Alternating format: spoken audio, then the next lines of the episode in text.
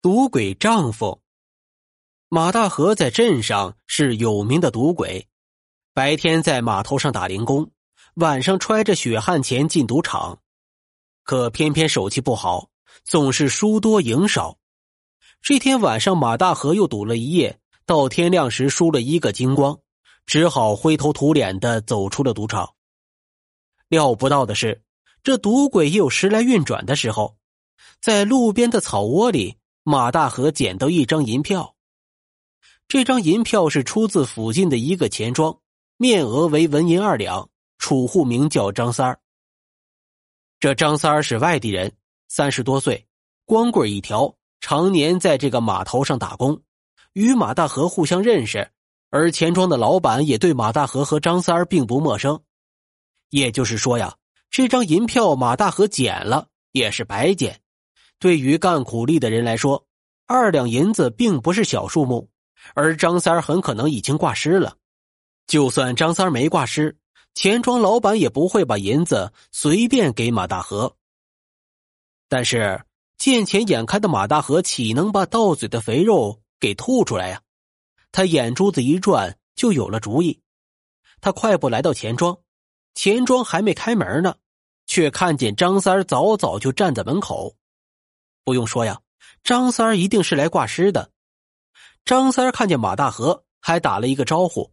马大河点了点头，也算是回了一个礼。终于等到钱庄老板打开门，老板说：“哎，二位早啊，里面请。”马大河先一步进了门，把那张银票啪的一下拍在柜台上，说道：“呃，我取钱。”老板暗自皱了一下眉，心想：“不记得马大河在我这儿存过钱呢。他这样的赌鬼，只要有一分钱都要送到赌场，不存钱，你哪来的银票啊？”老板拿过银票扫视一眼，不由得又是一怔：“这不是张三的银票吗？”老板看了看张三并把银票拿给他看，那个意思很明白，就是说这是怎么回事啊？张三儿也是满脸疑惑，这马大河也胆子太大了，捡了我的银票，居然当着我的面取银子。可是还没等张三儿开口，马大河使劲拍了一下柜台，怒气冲冲的说：“老板，不明白怎么回事是不是？那我就跟你说一说。我在赌场泡了一夜，天亮的时候让老婆给我暖暖身子。”却在老婆的枕边发现这张银票。这木已成舟，绿帽子呢是给我戴上了，谁叫我穷呢？老板，你就笑贫别笑娼了。闹半天呢，是张三睡了马大河的老婆，这二两银子是张三留下来的嫖资吗？既然两情相愿，大清早的张三又跑来作证。钱庄老板就收了银票，拿出二两银子递给马大河，还挥了挥手，让马大河快走。今天第一笔生意竟然和嫖资有关，老板觉得很晦气，很恶心。马大河刚出门，老板就说起来了：“张三儿，你小子挺舍得呀，不过也值。马大河那老婆长得挺漂亮。”直到这时啊，张三儿才回过神来，一个劲儿的叫屈。不对，我我根本就不知道马大河家在哪儿，我也没去过他家，我我更没碰过他老婆呀。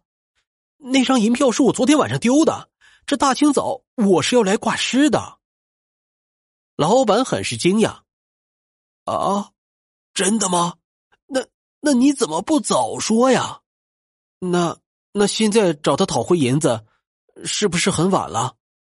老板摇了摇头，说道：“哎呀，这晚是有点晚了。就他那样的赌鬼，为了区区二两银子，不惜侮辱自己老婆，还硬把绿帽子往自己头上戴，已经是个无赖了，还会顺顺当当的把银子还给你吗？”你要是找官府打官司，花钱还耽误功夫。还不如你在码头上多加几个班儿。算了。张三儿想想也是，只好自认晦气。不过这事儿啊，很快在码头上传开了，都知道马大河的老婆被人给嫖了。不过马大河并不在乎，你再丢张银票，你试试，我照样敢担着绿帽子的虚名。在赌场里，二两银子不过是沧海一粟，没过半夜又被马大河输得分文不剩。可马大河的毒瘾还没过足，他想捞本捞回一把，可是去哪里弄钱呢？马大河想到了偷，嗜赌如命的他早就养成了偷鸡摸狗的毛病。可是今天晚上偷鸡不行，偷狗也不行，因为现在是深更半夜。你哪来的鸡，哪来的狗啊？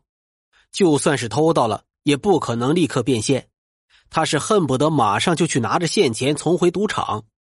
马大河急得拳头直捶脑袋，咚咚几下，竟然锤出了一个主意：为何不去偷自己家的钱呢？其实马大河的家里也没有多少积蓄，马大河打零工的收入都被他送到赌场。家里还有一个七十多岁的老娘，六岁的儿子，几个人的吃穿用度全都靠他老婆屈氏的一架纺车来维持。屈氏就是没日没夜的操劳，能攒下几个钱呢？但马大河知道，眼下家里的确有几十文。他记得前天老婆卖了一筐线穗说要攒钱送儿子去学院开蒙，那个钱呢，就在老婆的枕头下面。人们都说狗急跳墙，这赌徒就是油锅里的钱也要捞出来试一试。马大河熟门熟路回到家里，悄悄打量动静。东屋是黑灯瞎火，估计奶奶搂着孙子已经睡熟了。西屋里还有一灯如豆，嗡嗡之声在夜里传得很远，那是趋势还在防线。老婆不睡，马大河是不好公然进屋拿钱的。因为老婆把那钱看得比金子还贵重，老婆挣的钱也是绝对不允许他染指。这可怎么办呢？如果老婆纺线纺到天明，这不还把人急死啊？也是天随人愿。过了一会儿，屈氏竟然开门进了院角的茅厕。马大河闪身进屋，伸手去枕头下摸钱，怪了，枕头下空空如也。马大河不死心，又掀开被铺的一角，几十文钱赫然在目。马大河眼疾手快，一把将钱塞进衣兜。不巧的是，门外脚步声渐响，老婆方便完回来了。马大河当然不能束手就擒，纵身翻上了屋梁。虽然闹出了一点响动，但这屋子里时常有老鼠出没。居士不以为然，坐下来继续纺线。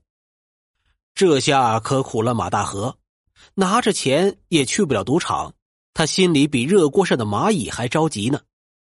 马大河突然记起，自家晚饭一年四季都稀的能照进人影，老婆喝了一肚子稀饭，也就得不间断的去厕所。既然如此，那就耐心的等吧。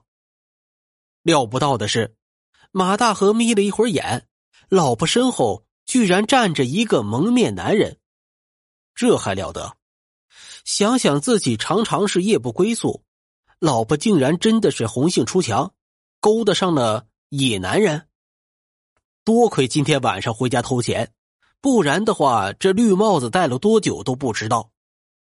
马大河当即就想跳下去将这对狗男女教训一顿，可是又一想，俗话说得好，捉奸捉双。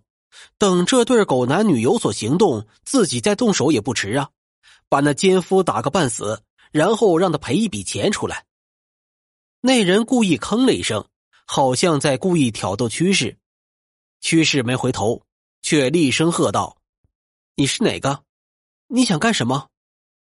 那贼人笑了笑：“我我也想学张三儿，送你几个钱用。”趋势质问道。什么张三儿？什么张三李四儿的？你把话说明白。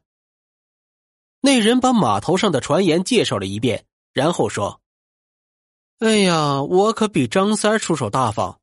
还有，张三是外地人，说不定哪天就走了。我就是咱们镇上的，时时刻刻都能帮你。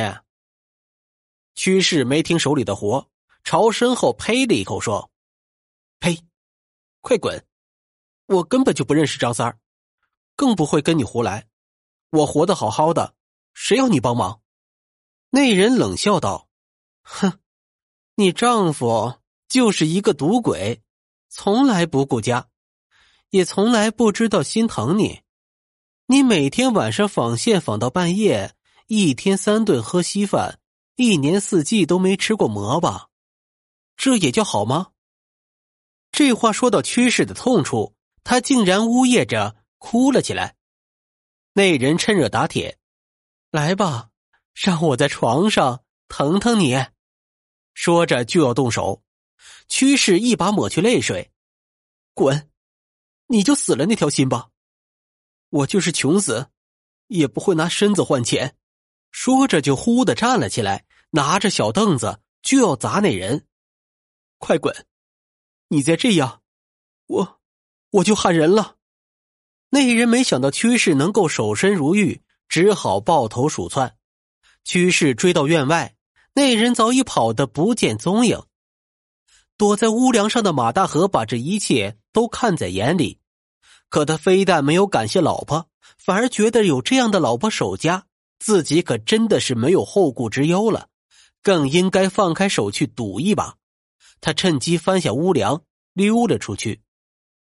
隔了一个多月，屈氏又卖了一筐线穗儿估摸着凑够了儿子一年的学费。就想把上次卖线穗的钱拿出来送儿子去学校读书，谁知掀开被角，却是空空如也。屈氏发疯了一样跑到码头，找到马大河，让马大河赶紧去县衙门报案，追回被盗的银两。马大河自然不会是贼喊捉贼，可是又怕老婆独自跑到县衙门闹得满城风雨，干脆就对老婆直说了。呃，那钱那钱是我拿的。马大河的老婆不信他，马大河就举出事实证明：那天晚上有个蒙面人在后面调戏你，你是怎么说的？他是怎么答的？等等等等，说的丝毫不差。这下屈氏就相信了。可面对这样一个赌鬼丈夫，他能怎么样？从此，屈氏就以泪洗面，整夜整夜的纺线。只是把卖线的钱藏得更加严实一些。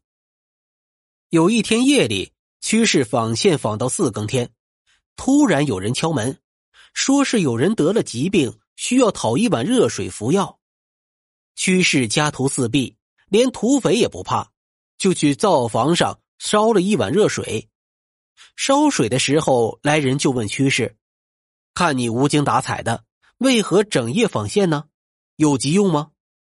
一提这事儿啊，屈氏就伤心落泪，忍不住把赌鬼丈夫的所作所为一股脑的倒了出来。来人立刻就血脉喷张，咬牙切齿的说：“有这样的人，他妈的，这样的人死有余辜啊！”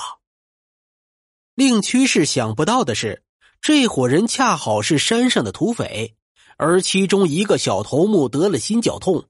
急需一碗开水服用烟土缓解一下，就顺着灯火来到屈氏家，听了屈氏的哭诉，土匪动了恻隐之心，立刻去赌场找到马大河，一刀结果了他的性命。